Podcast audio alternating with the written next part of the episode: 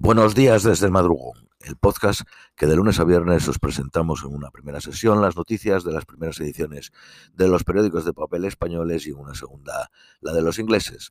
Vamos con las de hoy, en 9 de junio, viernes. Periódico El País. Ucrania afianza la contraofensiva con varios ataques en Zaporilla.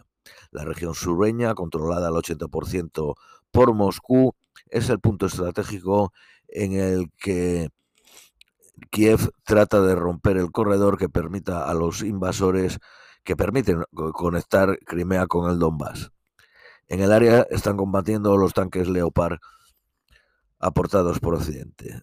Cuatro niños y dos adultos muy graves tras ser apuñalados en Francia. El agresor, un demandante de asilo sirio, fue detenido en la localidad donde ocurrieron los hechos, en Anenzei, de 125.000 habitantes. Los menores se encuentran en una situación crítica.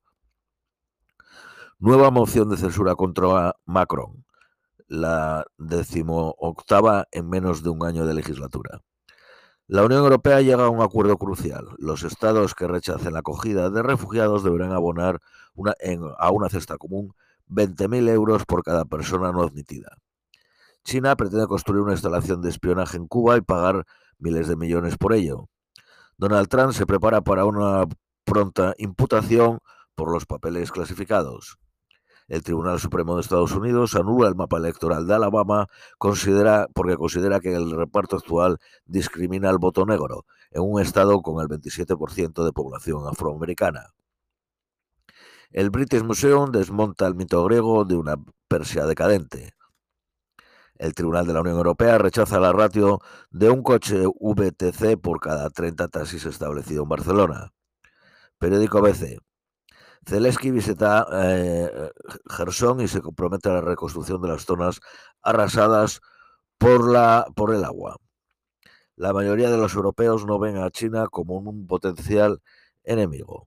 Periódico La Razón. Biden enfría la relación especial con Reino Unido. Un Sunak necesitado de ganar popularidad es recibido en la Casa Blanca por un presidente de Estados Unidos con otras prioridades, dice este periódico.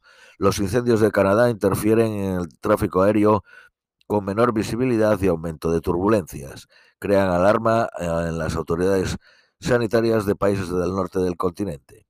El alcalde de Nueva York y empresas piden a residentes y trabajadores que se queden en sus casas.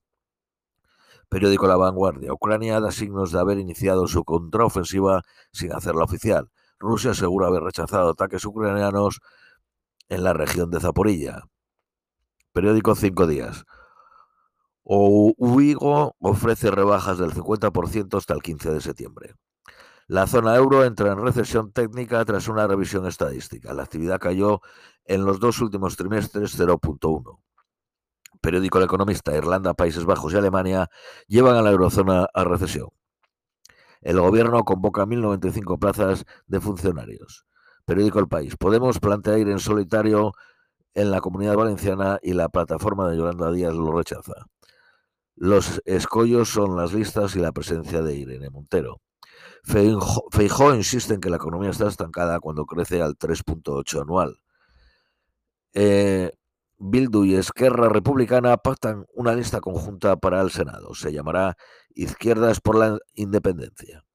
La Junta Electoral obliga a, a presentar el DNI para votar por correo en toda España.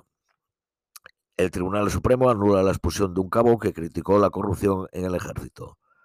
Tesla negocia instalar una planta de coches eléctricos en la comunidad valenciana. Periódico ABC.